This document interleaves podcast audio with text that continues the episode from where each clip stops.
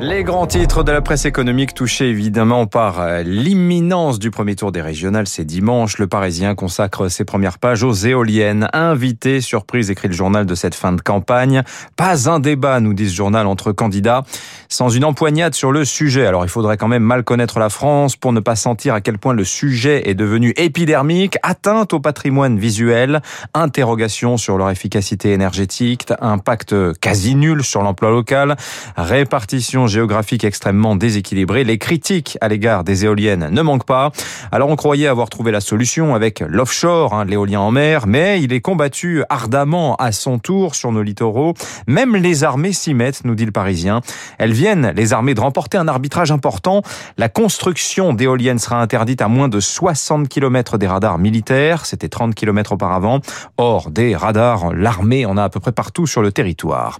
À la une du Figaro Saumon ce matin, inquiétude pour la compétitivité française. Le journal a fait travailler l'Institut Rexecode, dont c'est la spécialité, la compétitivité, et les indicateurs ne sont pas bons. La part des exportations françaises a plus baissé que la moyenne de la zone euro l'an dernier.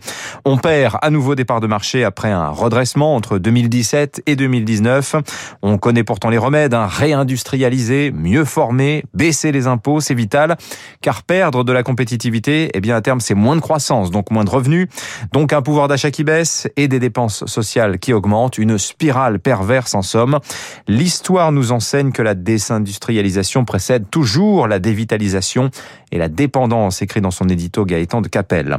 Alors, justement, faut-il lancer un nouveau train de réforme Selon France Info, hier, Emmanuel Macron voudrait lancer 5 à 6 réformes majeures dans les semaines qui viennent, à moins d'un an de la présidentielle, dans un but politique, hein, tenter d'enjamber cette présidentielle, de la banaliser, d'en faire une formalité auprès des Français, mais seront-ils sur la même longueur d'onde? Bertie Bayard nous raconte ce matin, dans un indiscret du Figaro, que le président a déjeuné hier avec sept patrons du CAC autour de la table. Il y avait Laurent Bonafé de BNP Paribas, ou encore Florent Ménégo de Michelin, ou Patrick Pouyanné de Total. Ok, disent-ils, pour redresser la barre en matière d'éducation et de formation, évidemment.